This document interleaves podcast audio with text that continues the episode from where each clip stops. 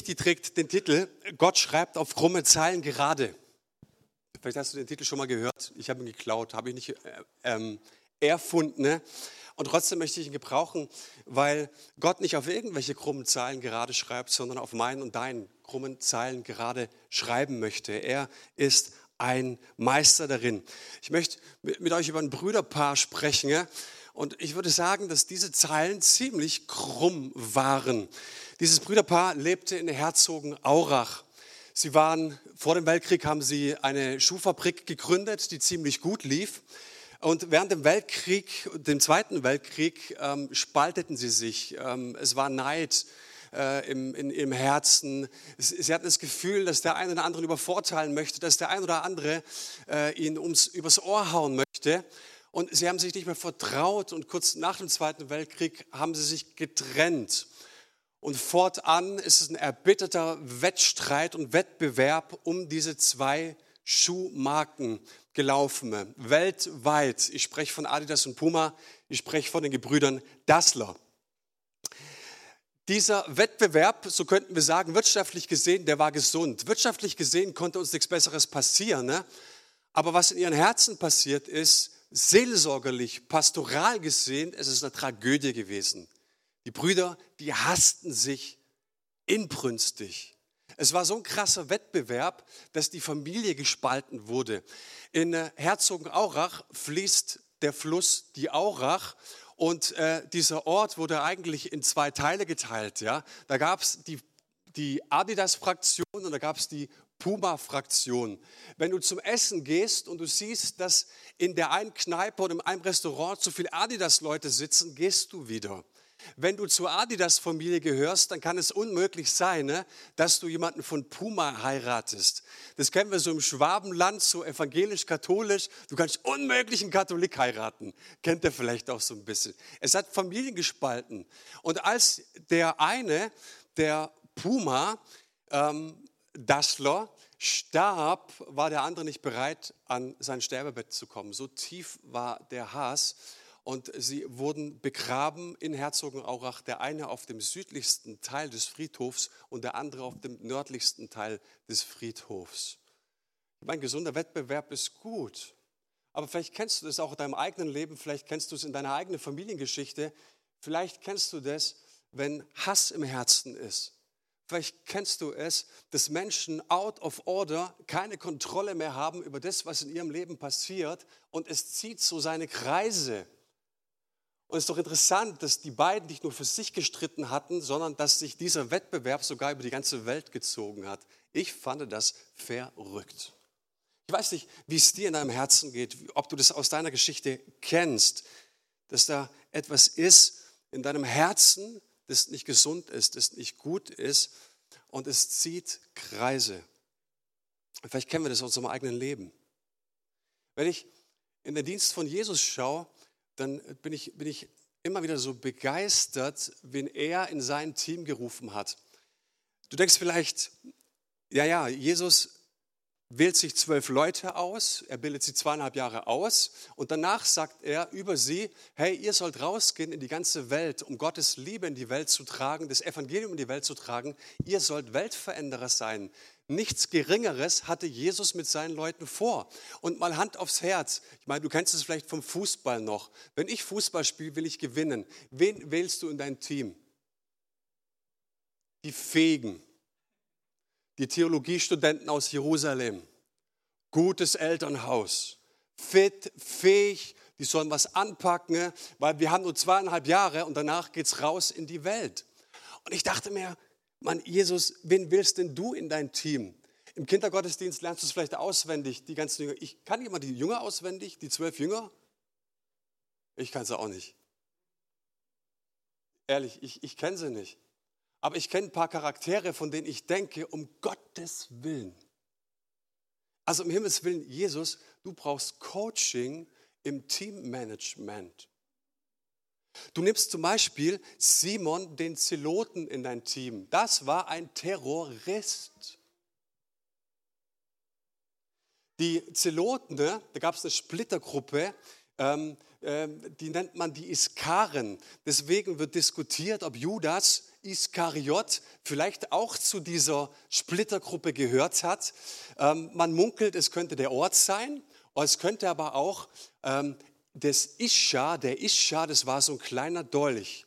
Und diese Gruppe der Zeloten, ne, die sind am helllichten Tage durch Jerusalem gelaufen ne, und haben römischen Staatsbürgern oder Kollaborateuren ne, einfach mit ein paar kurzen Messerstichen in die Seite und liegen lassen und einfach weitergegangen. Sag mal bitte ganz, ganz ehrlich, es kann doch nicht sein, dass Jesus so jemanden in sein Team ruft.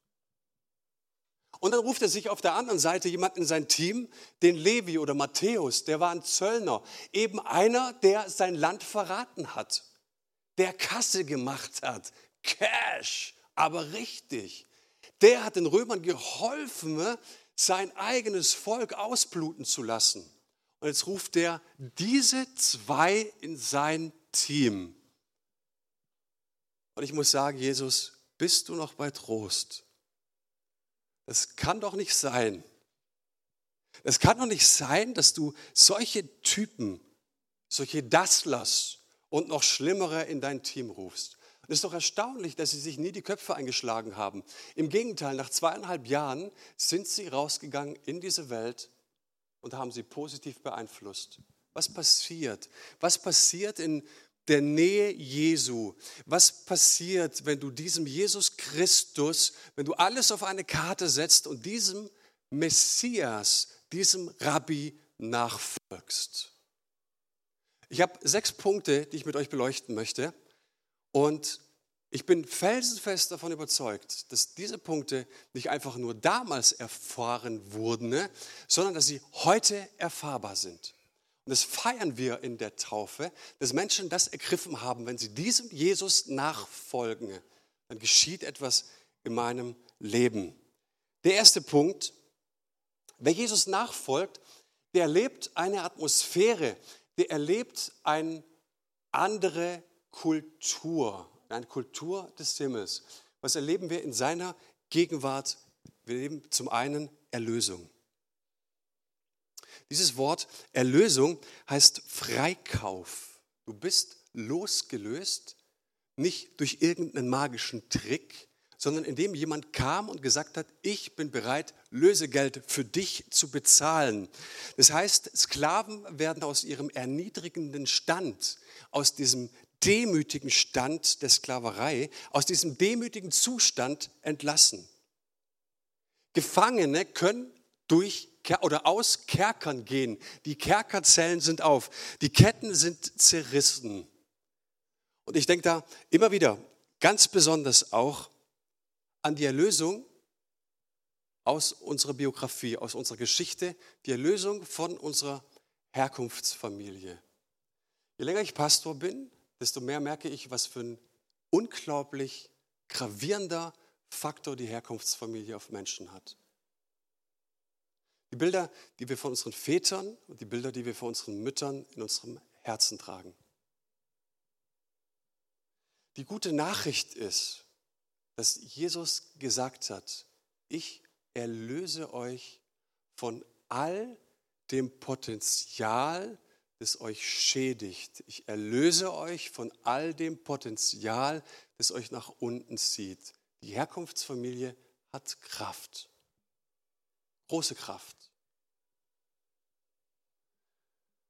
Und dann erlebst du, dass teilweise selbst die Eltern nicht mehr am Leben sind, aber die Menschen es den Vätern und den Müttern immer wieder recht machen wollen. Und ich bin so dankbar und froh, dass wir eine jüngerschaftliche Kirche sind. Ich bin so dankbar und froh, aus Hauskreisen zu hören, dass Menschen sich öffnen in Kleingruppen, in Hauskreisen, dass sie anfangen, darüber zu sprechen, dass sie anfangen, es gemeinsam ins Gebet und vor Gott zu bringen. Ich bin so unendlich dankbar und froh, dass wir Mentorenprogramm ab Oktober starten können. Das heißt, wir werden in dieser Gemeinde Mentoren ins Feld schicken, die mit dir, wenn du so möchtest, Dinge gemeinsam aufarbeiten. Weißt du, du erlebst und du kommst auch mit anderen Pastoren zusammen und erlebst, dass es da Männer und Frauen gibt, die einen Arbeitsplatzwechsel vollziehen, die beispielsweise befördert werden oder was auch immer. Und du stellst dann gravierenderweise fest, dass die Menschen sich nicht entscheiden aufgrund von ihrem Why, ihrem Warum, also ihren Gaben, ihren Fähigkeiten und ihren Talenten, ne, sondern weil sie sich ständig etwas beweisen müssen. Oder besser gesagt, jemand etwas beweisen müssen. Und sie ständig die Dinge in ihrem Leben, dass sie ständig irgendwelche Themen an anderen Menschen abarbeiten. Aber wie groß ist es doch, dass wir das Evangelium von Jesus Christus verkünden können im Haus Gottes. Dass er erlöst davon, dass er befreit, dass wir all diese Dinge vors Kreuz bringen können. Ich habe kürzlich mit jemandem gesprochen, da ging es um die Familienherkunft und da ging es um eine gewisse Nazi-Vergangenheit in der Familie. Und ich würde niemals dafür werben, zu sagen, jeder muss unbedingt in die Familie, in die Nazi-Vergangenheit schauen. Und trotzdem wissen wir, dass es im geistlichen Bereich, in der unsichtbaren Welt Ketten und Fesseln gibt, wenn deine Ursprungsfamilie im Nazireich verbunden war und verbändelt war. Auch hier ist es so wichtig, auf den Geist Gottes zu hören, weil er erlöst, loslöst, freikauft. Okay? So, äh, ich sage das nicht, um zu beschämen. Ich sage das nicht, um moralisch irgendwie mit einer reinzudrücken, sondern wir erleben es in diesen Tagen mehr und mehr, dass Jesus Christus ein Erlöser ist. Dass er am Kreuz dafür bezahlt hat und dass er die Fesseln deiner Geschichte und deiner Vergangenheit brechen möchte und kann. Amen. In Pfingstgemeinden sagt man an solchen Stellen, ihr kennt ja meine Rede, ein lautes Halleluja oder Amen. Das heißt, ich muss nicht ständig in den Rückspiegel schauen. Ich muss nicht ständig, während ich vorwärts möchte, mich mit den Dingen von hinten beschäftigen. Ich kann frei werden. Und Jesus sagt, hey, wen der Sohn frei macht, der ist wirklich frei. Ein zweiter Punkt, Vergebung. Vergebung heißt, und das erleben wir in seiner Gegenwart, das haben die Jünger erlebt, als sie ihm nachgegangen sind, dass die Last des Lebens, die in meinem Herzen liegt, mir vergeben wird. Was ich verbockt habe, was ich falsch gemacht habe, wo ich immer Menschen Verletzungen zugeführt habe, aber wo auch immer Menschen mir Verletzungen und Schaden zugeführt haben. Vergebung heißt eigentlich wegschicken. Ich schicke diese Last weg. Genauer gesagt gibt es einen Ort im Zentrum der Geschichte, wo wir diese Lasten loswerden, auf Golgatha am Kreuz. Dieses Kreuz, das vor 2000 Jahren sich ereignet hat, dieses Kreuz ist wirksam bis in die Gegenwart. Und das, was Jesus dort getan hat, ist, dass er dir vergeben möchte und du darfst es in Anspruch nehmen, du darfst Ja sagen, du darfst zu ihm kommen und sagen, Gott, ich lege dir die Last und die Schuld meines Lebens, das, was sich angetürmt hat, ich lege es dir zu Füßen, ich bringe es dir ins Kreuz, bitte vergib mir dafür. Wasch mich rein durch dein Blut. Und Gott, im selben Maße möchte ich allen, die mir geschadet haben, allen, die mir Unrecht zugefügt haben, alle, die mir wehgetan haben, alle, die mich gepeinigt und gedemütigt haben, im selben Maße möchte ich auch ihnen Vergebung zusprechen.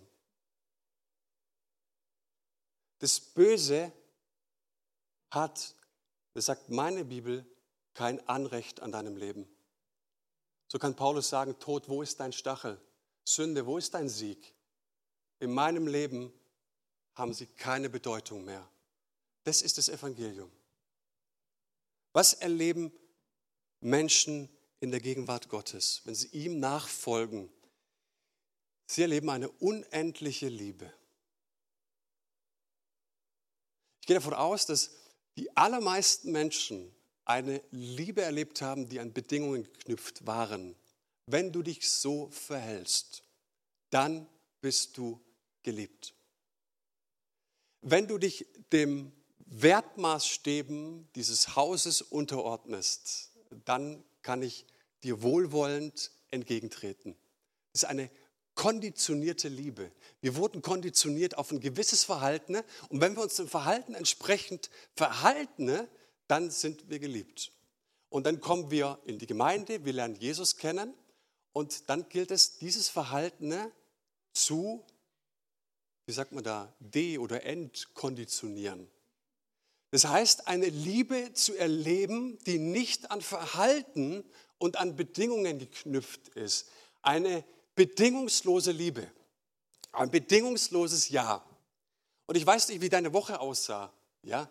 Wie fit warst du im Gebet? Wie, wie stark warst du dran, hast Gott nachgefolgt?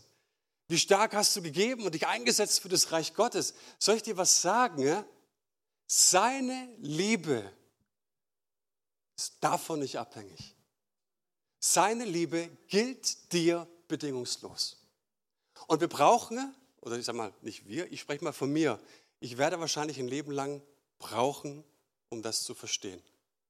Und deswegen ist es so gut, Gemeinschaft zu erleben, in du merkst, Gottes Liebe ist nicht an dein Verhalten geknüpft, sondern ausdrücklich an sein Ja zu ihr, zu ihm. Was erleben Menschen noch? Sie erleben viertens, wenn sie ihm nachfolgen, Freiheit. Und Freiheit ist ein Schlüsselbegriff im Neuen Testament, in der ganzen Bibel. Gott sagt, du bist frei und du kannst Freiheit erleben vom Gesetz, Freiheit von der Sünde, Freiheit vom Fluch und Freiheit von Süchten. Aber vor allen Dingen frei zu sein von Ängsten. Ich weiß nicht, ob du mit Ängsten immer wieder zu tun hast, mit Ängsten zu tun hast. Und ich merke, dass wir das als Gemeinde tolerieren wie das Amen in der Kirche. Naja, der hat eben ein bisschen Furcht und ist eben eher so ein bisschen der ängstliche Typ. Aber weißt du, dass das Thema Angst und das Potenzial und die Größe der Angst völlig im Widerspruch zu Gottes Liebe steht?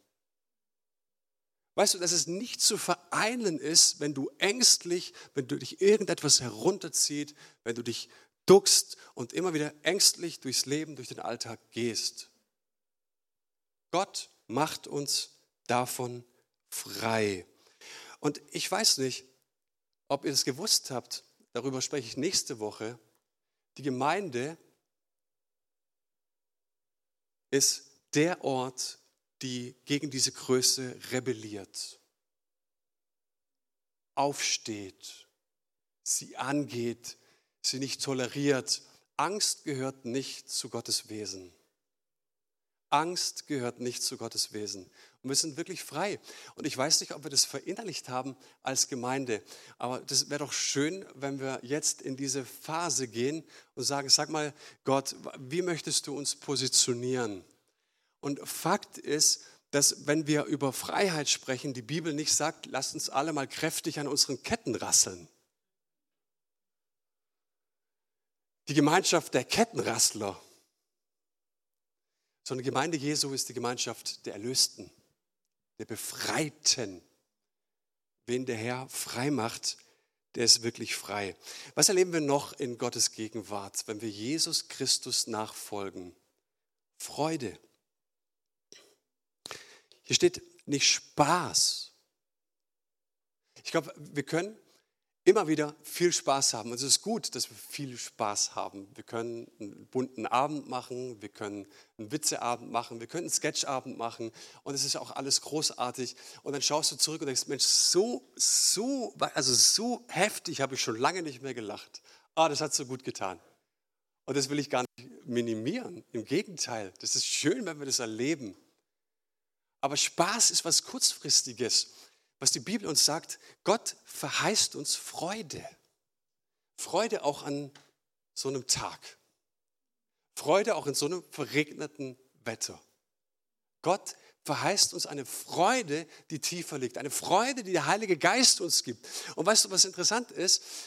Immer, wenn die Freude weggeht, kommt die Lust. Und es ist gut, wenn wir sagen, ich habe Lust auf ein gutes Steak, ich habe Lust auf ein Cappuccino, ich habe, das, das ist nicht das Thema, das ist schön, hat uns Gott auch geschenkt. Und trotzdem merke ich, dass wenn über einen längeren Zeitraum, vielleicht kannst du da mal ein Herz checken, über einen längeren Zeitraum die Freude Gottes auszieht, kommt die Lust. Wir versuchen uns mit etwas zu befriedigen, uns vollzustopfen mit etwas, weil wir ein kleines bisschen Trost brauchen. Wenn wir das ergreifen könnten, dass es nicht normal ist, sondern dass Gott ein Gegenmittel gegeben hat, nämlich seine tiefe Freude. Freude, die mir niemand nimmt. Freude, die Gott ins Herz legt, auch in den Stürmen des Alltags. Gott schenkt Freude und es ist tiefer als Lust und es ist tiefer als Spaß. Das ist ganz normal, das piepst einfach. Und zum Schluss, der letzte Punkt, Gott schenkt Frieden. Schenkt dir wirklichen Frieden. Ich weiß nicht, wie es dir geht. Ich gucke gerade so in die Weltgeschichte, die letzten drei Monate, die letzten sechs Monate und denke so, ähm, wo kommt mir Frieden eigentlich her? Und ich frage mich, kommt Frieden von der Außenpolitik? Ich schaue gerade ganz besonders nach Afghanistan. Woher kommt mir Frieden? Wenn ich gerade die Nachrichten anschaue, woher erhalte ich meinen Frieden? Ich habe gemerkt, ich erhalte ihn nicht aus der Politik. Und das meine ich gar nicht böse. Aber wie oft oder wie viele Jahrzehnte konnten wir uns auf eine Sache verlassen? Verlässliche Politiker, die uns Frieden bringen. Und was in Afghanistan passiert, ist desaströs. Woher kommt mir Frieden? Jahrelang dachtest du, die Natur ist wunderschön. Und sie ist auch wunderschön und wir können sie genießen. Und dann kriegen wir Bilder aus unserem eigenen Land, die uns zutiefst erschrecken. Es gibt mir nicht unbedingt ein gutes Gefühl und Frieden.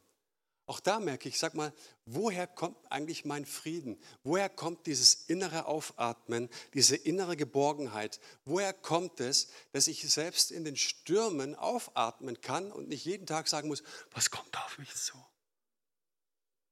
Das ich sage auch mit steigenden Corona-Zahlen, auch diese Zahlen geben mir nicht Frieden. Die haben im Sommer ein bisschen Frieden gegeben. Jetzt steigt es wieder. Aber woher kommt wirklicher Frieden? Ihr Lieben, ich finde es so wichtig, sich darüber Gedanken zu machen. Ich finde es in dieser Zeit so unendlich wichtig, dass wir als Kirche das hinterfragen.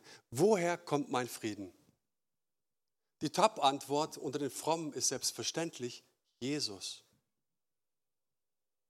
Aber habe ich gelernt, ihn wirklich an die Stelle zu setzen, dass ich sage, er ist größer er ist wirklich größer als alles andere.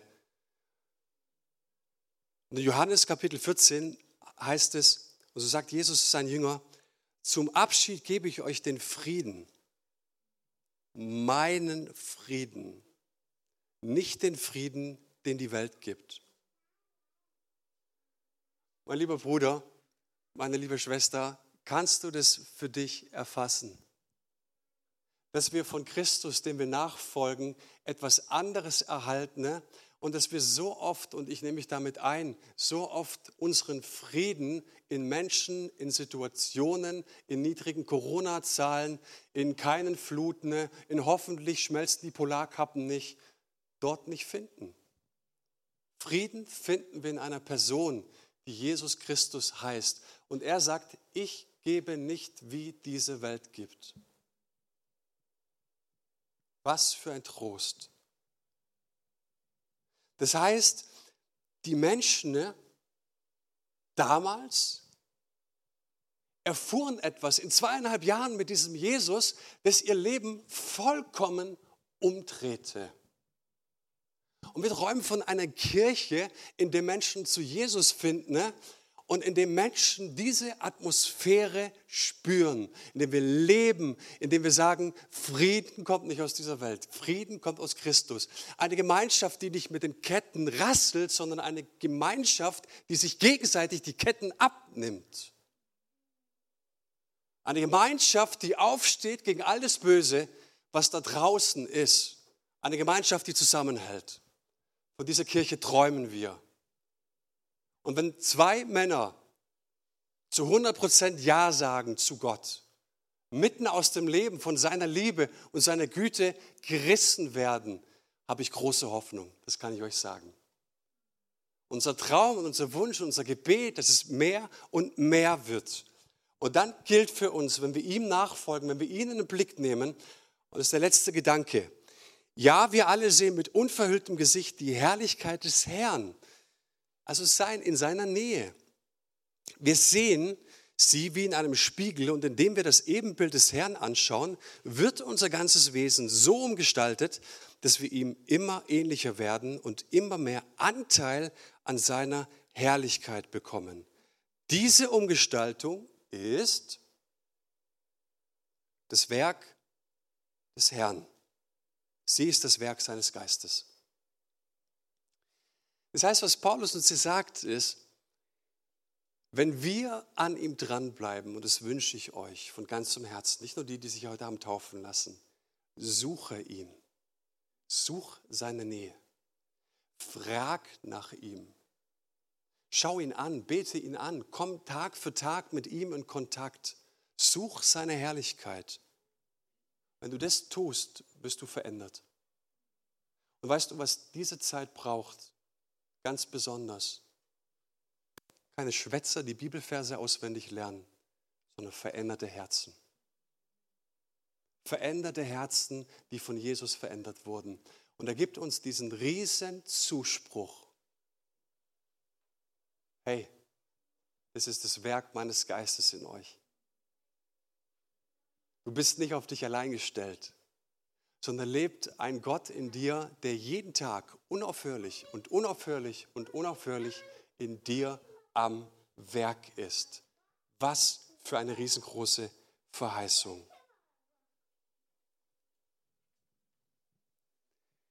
Und viele Menschen haben an dieser Stelle einen Bund geschlossen mit ihm und gesagt, Gott, ich will diesen Bund mit dir schließen. Und Jesus hat es am letzten Abend mal getan. Er hat einen Bund mit seinen Jungs geschlossen alle hatten Plan B im Herzen, alle hatten Angst im Herzen, alle wollten abziehen eigentlich aus diesem Raum.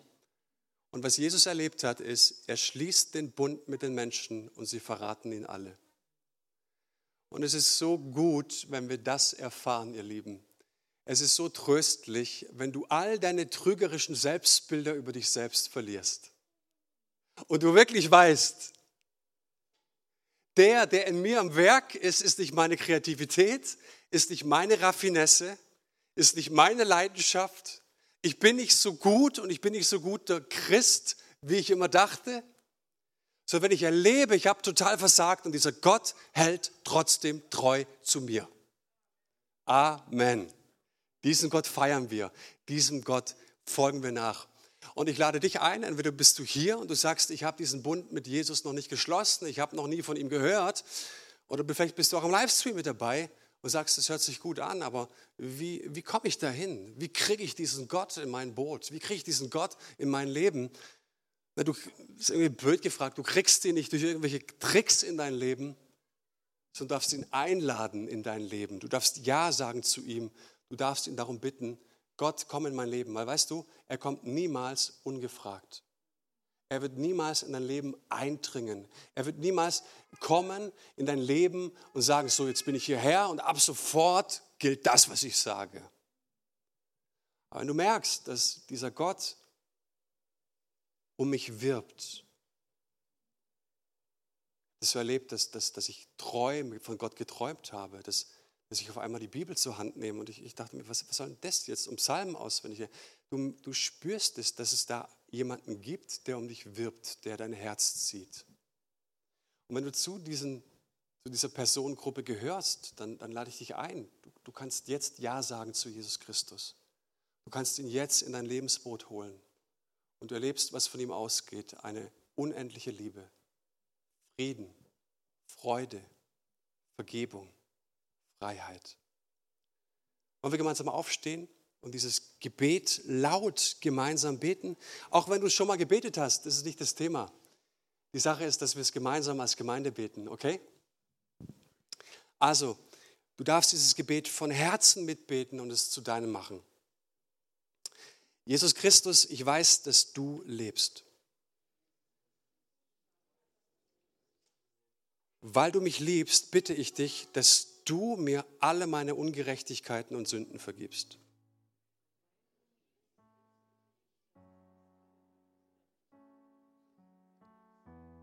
die ich während meines Lebens getan habe. Bitte befreie du mich von meiner Schuld. Ich danke dir, Herr Jesus, dass ich dir bedingungslos vertrauen kann. Und du mich nun persönlich durchs Leben begleiten möchtest. Herr Jesus, hilf mir, in eine enge Beziehung zu dir zu gelangen.